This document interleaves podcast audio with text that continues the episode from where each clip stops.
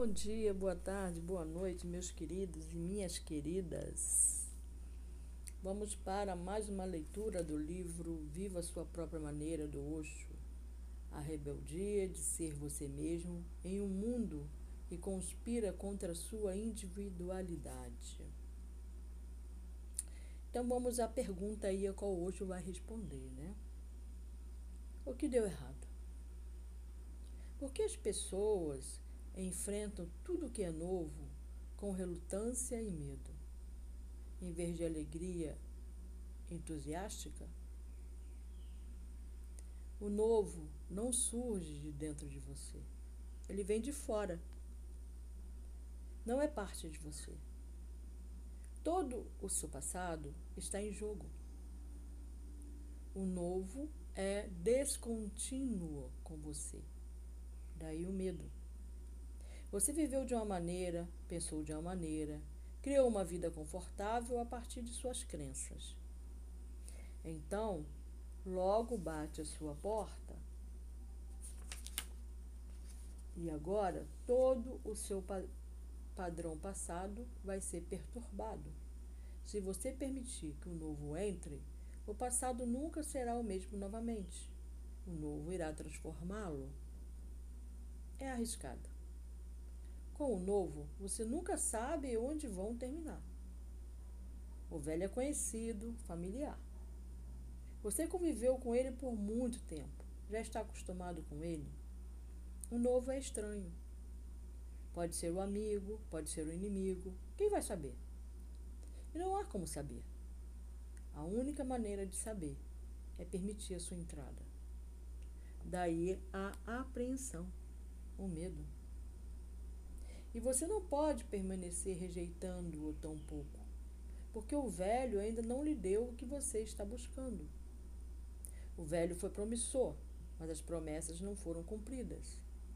O velho é familiar, mas é miserável. O novo talvez venha a ser desconfortável, mas há uma possibilidade. Pode lhe trazer felicidade. Então, você não pode rejeitá-lo e não consegue aceitá-lo por isso hesita, treme. Uma grande angústia surge dentro de você. Isso é natural. Não há nada de errado. É assim que sempre foi, é assim que sempre será. Tente entender o aparecimento do novo. A primeira dica aí, né, que ele dá, de como você supera. Tente entender o aparecimento do novo. Todo mundo quer se tornar novo, porque ninguém está satisfeito com o velho. Ninguém nunca estará satisfeito com o velho, porque seja ele o que for, você já o conheceu. Uma vez conhecido, torna-se repetitivo. Uma vez conhecido, torna-se tedioso, monótono. Você quer se livrar dele. Quer explorar, quer se aventurar, quer se tornar novo. Mas quando o novo bate a porta, você recua, se retrai, se esconde no velho. Este é o dilema. Então, tente entender o aparecimento do novo.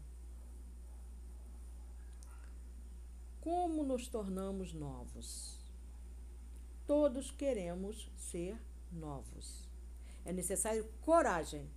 E não uma coragem comum é necessária uma coragem extraordinária. E o mundo está repleto de covardes. Por isso, as pessoas pararam de crescer. Como vocês podem crescer se são covardes? A cada nova oportunidade, vocês recuam, fecham os olhos. Como podem crescer? Como podem ser? Vocês só fingem ser. E como vocês não podem crescer, tende a encontrar crescimentos substitutos. Você não pode crescer, mas seu saldo bancário pode crescer. Esse é um substituto. Para isso, não é necessário coragem. Esse crescimento está perfeitamente ajustado com sua covardia. Seu saldo bancário continua crescendo e você começa a pensar que você está crescendo. Você se torna mais respeitável, seu nome e sua fama continuam crescendo. Você acha que está crescendo? Você está simplesmente se enganando. Seu nome não é você. Sua fama não é você. Seu saldo bancário não é o seu ser. Mas se você pensa sobre o ser, começa a ficar abalado. Por quê? Se você quiser crescer, então tende a abandonar toda a covardia. Como nos tornamos novos?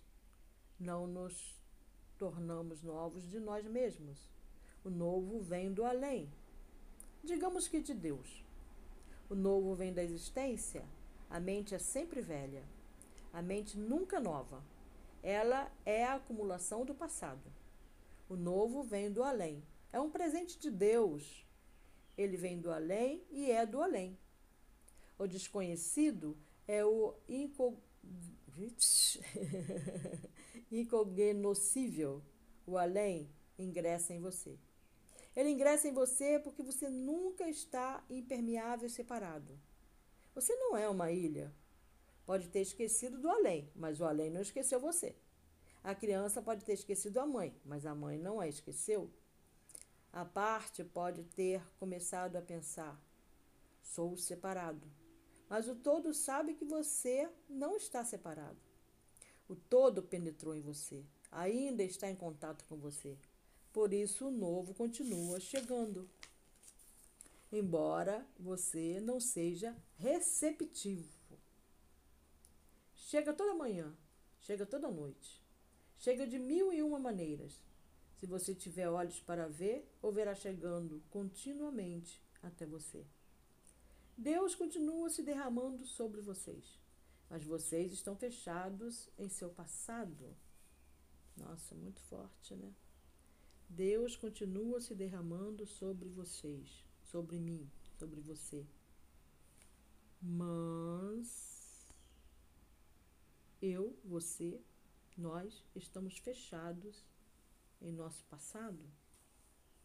Então, quase uma espécie de túmulo Estamos quase uma espécie de túmulo. Tornamos-nos insensíveis por causa de nossa covardia, perdemos a sensibilidade. Ser sensível significa que o novo será sentido. E a excitação do novo, e a paixão pelo novo, e a aventura irão surgir. E nós começaremos a nos mover rumo ao desconhecido sem saber para onde estamos indo. A mente acha que isso é loucura. A mente acha que não é racional abandonar o velho. Mas Deus é sempre o novo. Por isso, não podemos usar o tempo presente ou o tempo futuro para Deus. Não podemos dizer Deus era, não podemos dizer Deus será. Só podemos usar o presente. Deus é. Ele é sempre novo, virgem. E ele tem ingresso em você, em nós, em mim. Lembre-se, qualquer coisa nova que aconteça em sua vida ou em nossa vida é uma mensagem de Deus. Se nós o rejeitamos, nós somos irreligiosos.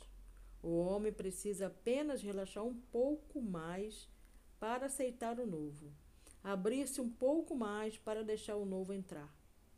Abra caminho para Deus penetrar em você. Abra caminho para Deus penetrar em você. Esse todo, esse é todo o significado da oração ou da meditação. Abra caminho para Deus penetrar em você. Esse é todo o significado da oração ou da meditação abra caminho para Deus penetrar em você. Você se abre. Você diz sim. Você diz entre. Você diz estive esperando, esperando e sou agradecido, agradecida por você ter vindo. Sempre recebo o novo com grande alegria. Aí, ó. Dica número dois. A dica número um qual foi? Tente entender o aparecimento do novo. E o dois qual é? Sempre receba o novo com grande alegria. Mesmo que às vezes o novo conduza a alguma inconveniência. Ainda assim vale a pena. Mesmo que às vezes o novo o conduza a algum poço, ainda assim vale a pena. Porque só através dos erros as pessoas aprendem. E só passando por dificuldade elas crescem. O novo trará dificuldades. Por isso nós escolhemos o velho, que não traz nenhuma dificuldade, é um consolo, é um abrigo. Somente o novo, profunda e totalmente aceito, pode transformar-nos. Você não pode trazer o novo para a sua vida. O novo chega. Você pode aceitá-lo ou rejeitá-lo. Se o rejeita, você permanece uma pedra fechada e morta. Se o recebe, você se torna uma flor, começa a se abrir e nessa abertura está a celebração. Somente a entrada do novo pode transformar-nos. Não há outra forma de transformação. Lembremos-nos de que isso não tem nada a ver com você e com seus esforços, conosco e com nossos esforços. Mas não fazer nada não é parar de agir, é agir sem determinação, direção ou impulso do seu passado. A busca do novo não pode ser uma busca comum, porque é a busca do novo. Como você pode buscá-lo? Você não o conhece, nunca se deparou com ele. A busca pelo novo tem que ser uma exploração em aberto. Não se sabe. Tem-se que começar em um estado de não conhecimento e tem-se que se mover inocentemente como uma criança, excitado diante das possibilidades. E as possibilidades são infinitas. Você não pode fazer nada para criar o novo, porque o que quer que faça pertencerá ao velho, virá do passado. Mas isso não significa que você tenha que parar de agir. Significa agir sem determinação, direção ou impulso do seu passado. E isso é agir meditativamente. Haja espontaneamente. Deixe o momento ser decisivo. Não imponha sua decisão, porque a decisão virá do passado e irá destruir o novo. Não imponha sua decisão, porque a decisão virá do passado e irá destruir o novo. Haja no momento. Como uma criança. Entregue-se completamente ao momento e você encontrará a cada dia novas aberturas, uma nova luz, um novo insight. E esses novos insights irão modificando você. Um dia, de repente, você verá que cada momento é novo. O velho não subsiste mais. O velho não para mais em torno de você como uma nuvem. Você é uma gota de orvalho, fresca e jovem. Lembre-se, um Buda vive um momento de cada vez. É como se uma onda se elevasse no oceano, uma onda majestosa. Com grande alegria e dança ela aparece, com esperança e sonhos de tocar as estrelas. Então, por um momento, ela atua e depois desaparece. Ela virá de novo, haverá outro dia. Ela de novo dançará e de novo desaparecerá. Assim é Deus. Ele vem, desaparece, vem de novo, desaparece. Assim é a consciência de um Buda. A cada momento ela chega, age, responde e vai embora. Novamente ela chega e vai embora. Ela é atômica. Entre dois momentos há uma lacuna. Nessa lacuna, o Buda desaparece. Eu lhes digo uma palavra, depois desapareço. Depois digo outra e estou aqui. Depois desapareço novamente. Eu respondo a vocês e depois não estou mais aqui. A resposta está de novo aqui, mas eu não estou mais. Esses intervalos, esses vazios mantêm a pessoa totalmente nova. Porque só a morte pode mantê-la absolutamente viva. Você morre uma vez após 70 anos. Naturalmente, você acumula um lixo de 70 anos. Um Buda, um Buda morre a cada momento. Nenhum lixo é acumulado, nada acumulado, nada jamais possuído. Por isso, Buda disse outro dia que possuir marcas é ser uma fraude, porque a posse faz parte do passado. Não possuir marcas é ser um Buda. Simplesmente pense nisso. Cada momento surgindo. Assim como uma respiração. Você inspira, você expira.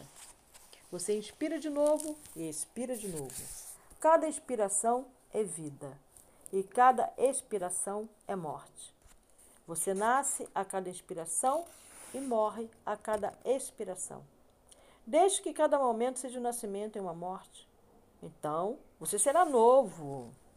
Mas esse novo não tem nada a ver com seu passado, com sua vontade, sua direção, seu impulso. É agir espontaneamente. Não é uma reação, mas uma resposta. Tudo que é feito do passado é velho, de forma que dele não se pode obter nada novo. Enxergar isso é estar quite com o velho, com o passado e consigo mesmo. Isso é tudo que podemos fazer. Mas isso é tudo. Encerrando o velho, o novo pode surgir e pode não surgir. Não importa. O desejo do novo é um desejo velho. Então fique totalmente aberto. Até mesmo pedir o novo é um desejo velho. Um Buda sequer pede o novo. Não há desejo de nada que, entre aspas, isso deve ser assim. Se houver desejo, você se imporá sobre ele. Olhe para a vida sem desejos. Olhe para a vida sem qualquer condições. Olhe para a vida como ela é. Yata Bhutan. E você está, estará continuamente renovado, rejuvenescido. Este é o real significado da ressurreição. Se você entender isso, estará livre da memória, da memória psicológica. A memória é uma coisa morta. A memória não é a verdade e nunca poderá ser. Porque a verdade é sempre viva. A verdade é vida. A memória é a persistência daquilo que não existe mais. É viver em um mundo de fantasmas, mas ele nos contém, é a nossa prisão. Na verdade, somos nós. A memória cria um nó, o complexo chamado eu, o ego. E, naturalmente, essa falsa entidade chamada eu, entre aspas, está continuamente com medo da morte. Por isso você tem medo do novo. Este eu é medroso, não é realmente você. O ser não tem medo, mas o ego tem medo, porque o ego tem muito medo de morrer. Ele é artificial, é arbitrário, é montado. Ele pode desmoronar a qualquer momento. E quando o novo entra, há medo. O ego tem medo, ele pode desmoronar. De algum modo, ele tem conseguido se manter unido, se manter em uma peça e agora chega algo novo. Isso causará um abalo. Por isso você não aceita o novo com alegria. O ego não consegue aceitar sua própria morte com alegria. Como ele pode aceitar sua própria morte com alegria? A menos que você tenha entendido que você não é o ego, não será capaz de receber o novo. Uma vez que tiver visto que o ego é a sua memória passada e nada mais que você não é a sua memória e nada mais. Então vamos ler de novo. Uma vez que tiver visto que o ego é a sua memória passada e nada mais, que você não é a sua memória, que a memória é simplesmente como um biocomputador, ou seja, uma máquina, um mecanismo utilitário. Mas você está além dela. Você é consciência, não memória. A memória é um conteúdo na consciência. Você é a própria consciência. Por exemplo, você vê alguém andando na estrada. Você se lembra do seu rosto, mas não consegue se lembrar do nome. Se você é a memória, deveria se lembrar também do nome. Mas você diz: Eu reconheço o rosto, mas não me lembro do nome. Então comece a buscar na sua memória. Entra na memória, olha para este lado, para aquele lado, de repente o nome surge você diz: Sim, este é o seu nome. A memória é o seu registro. Você é aquele que está procurando o registro. Você não é a memória. E acontece muitas vezes você ficar tenso demais procurando se lembrar de algo que acaba ficando mais difícil de lembrar devido à própria tensão. A pressão sobre o seu ser não permite que a memória libere a informação para você. Você tenta repetidamente se lembrar do nome de alguém e o nome não surge. Embora você diga que ele está na ponta da língua. Você sabe que sabe, mas ainda assim o nome não surge. Isso é estranho. Se você é a memória, então quem o está impedindo e como o nome não surge? E quem é este que diz: Eu sei, mas ainda assim o nome não está surgindo? Você faz um grande esforço e quanto mais tenta, mais difícil fica. Então, saturado com a coisa toda, você sai no jardim para dar uma volta e de repente, olhando para a roseira, surge o nome. ele vem à tona. Você não é só memória. Você é consciência. Memória é conteúdo. Mas a memória é toda a energia de vida do ego. A memória, evidentemente, é velha e tem medo do novo. O novo pode ser perturbador, o novo pode ser tal que pode não ser digerível. O novo pode trazer algum problema. Você terá de mudar e mudar de novo e de novo. Terá de se reajustar. Isso parece árduo. Para ser novo, a pessoa precisa deixar de se identificar com o ego. Uma vez não mais identificado com o ego, você não se importa se está morto ou vivo. Na verdade, sabe que, quer o ego viva, quer morra, ele já está morto. Ele é um mecanismo. Use-o, mas não se deixe ser usado por ele. O ego está continuamente com medo da morte porque é arbitrário. Daí o medo. O medo não surge do ser, não pode surgir do ser. Porque o ser é vida. Como a vida pode temer a morte? A vida não conhece nada que se relacione à morte. Essa questão surge do caráter arbitrário, do artificial, que de alguma forma reúnem o falso, o pseudo. E, no entanto, essa morte é apenas um relaxamento. Simplesmente a morte que torna o homem vivo. Morrer no ego é nascer para a existência, para Deus. O novo é uma mensagem de Deus. O novo é uma mensagem da existência. É um evangelho. Escutem o novo, acompanhem o novo. Eu sei que nós temos medo. Apesar do medo, acompanhemos o novo e a sua vida vai se tornar cada vez mais rica e você conseguirá um dia liberar seu esplendor aprisionado, né? Então nós conseguiremos libertar nosso esplendor aprisionado. Agora vem mais uma questão. Às vezes, depois de uma experiência de meditação, eu me sinto extremamente bem e brilhante. Mas então tenho medo de ser novamente influenciado pelas pessoas e recair na minha velha mente. Você pode falar algo sobre as energias, as experiências e como podemos nos mover entre dois conceitos sem sermos influenciados por outras pessoas que não têm essa energia tão boa? A coisa mais básica a ser lembrada é que, quando você estiver se sentindo bem, em êxtase, não comece a pensar que esse vai ser o seu estado permanente. Viva o momento com alegria, o mais alegremente possível, sabendo perfeitamente bem que isso veio e passará. Né? A onda sobe, aparece e desaparece. Assim como a brisa entra em sua casa, com toda a sua fragrância e frescor, e sai pela outra porta. Essa é a coisa mais fundamental. Se você começar a pensar em tornar permanentes seus momentos de êxtase, já começou a destruí-los. Quando eles chegarem, fique grato. Quando eles se forem, agradeça a existência.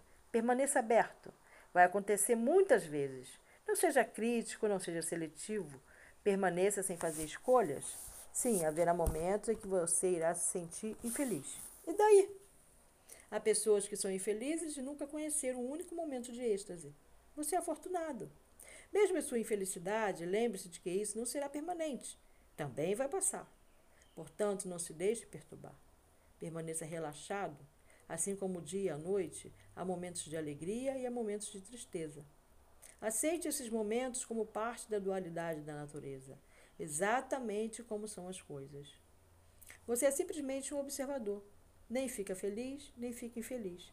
A felicidade vem e vai, a infelicidade vem e vai.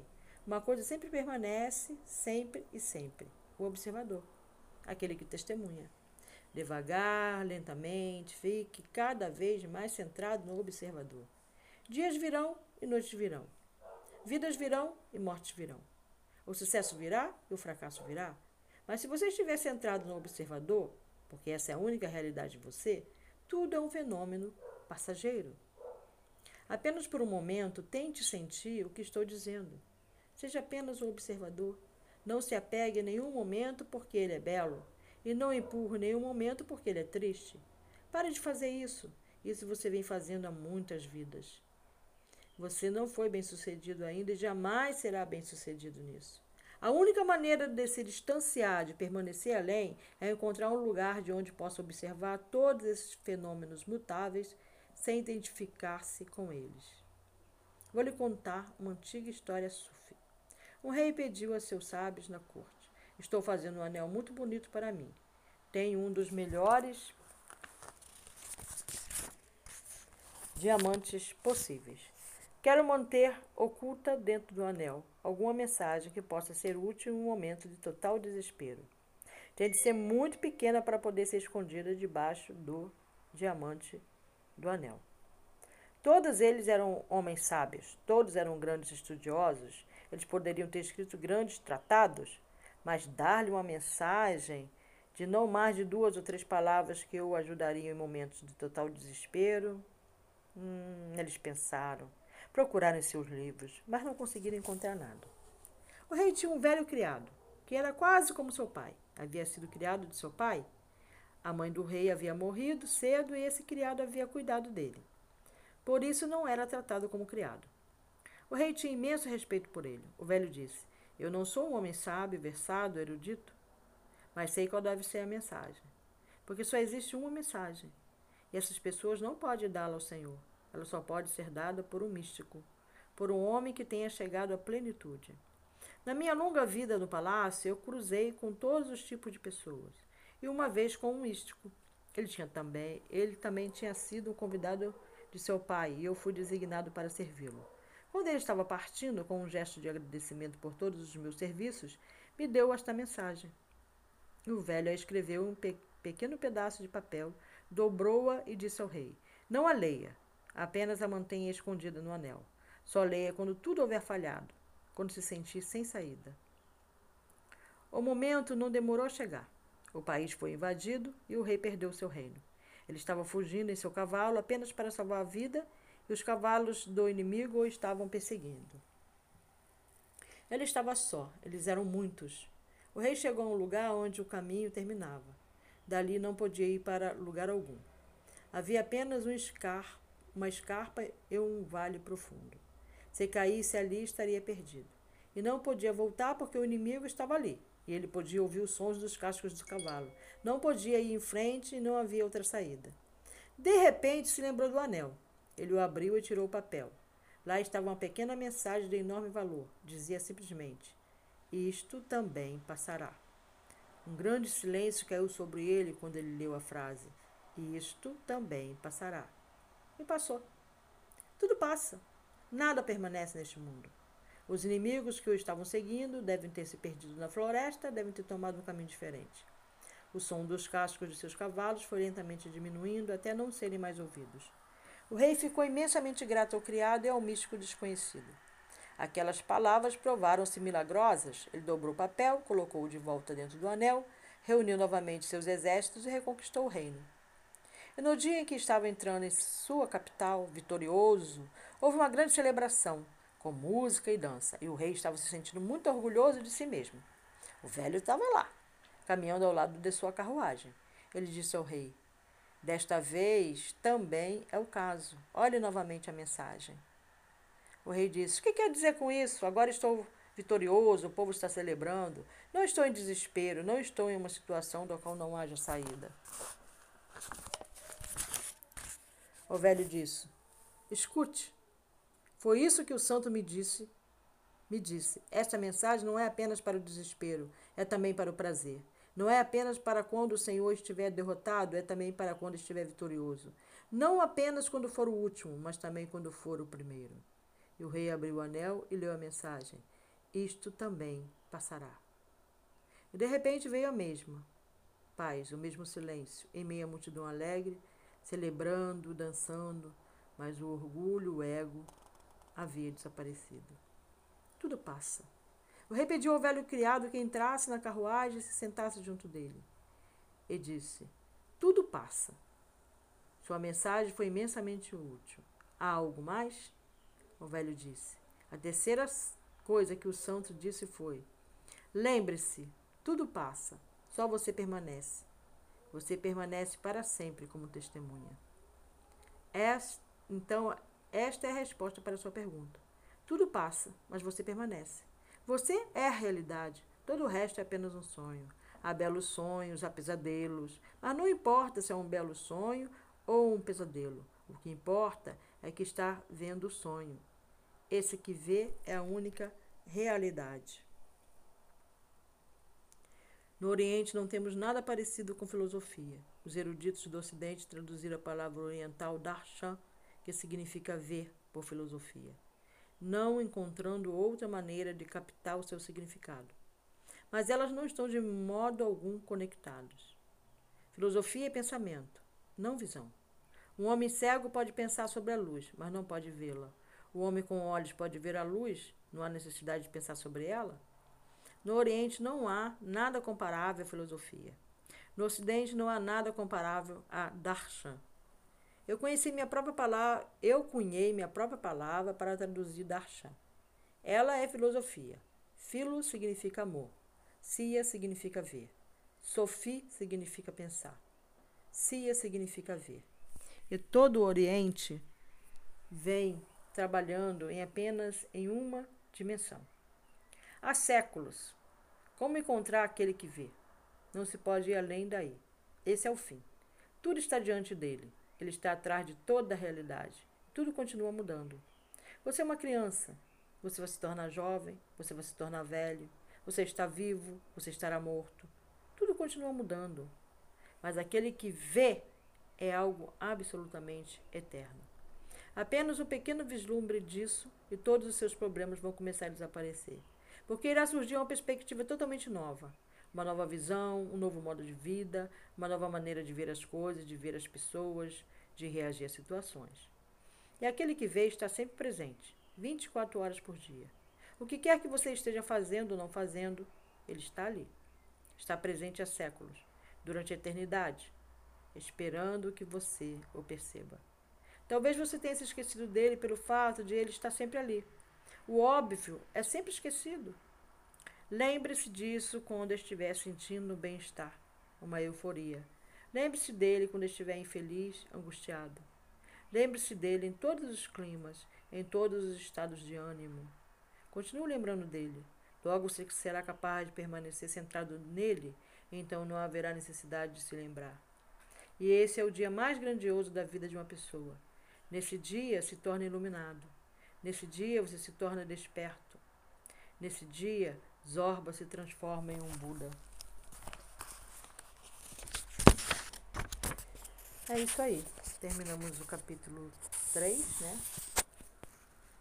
Deste livro maravilhoso, né? As palavras do Osho me preenchem completamente. Gostaria muito de ter mais sabedoria para colocar em prática, mas eu estou tentando. Eu estou indo um passo por vez. Tudo passa.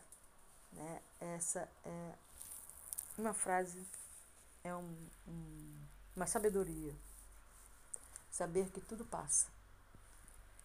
Ter consciência de que tudo passa, mas você permanece como sua testemunha. É, é profundo né, o que ele, a mensagem que ele nos passa, é sempre uma mensagem muito profunda que é para a gente não só fazer uma leitura, mas para a gente refletir, pensar, pensar, concluir, escutar de novo, ler de novo, né? Porque como eu sou nova a cada dia, então cada vez que eu leio e releio, eu vou entender por um outro ângulo diferente. Que o novo chegue em paz. Que todos os seres de todos os mundos sejam felizes.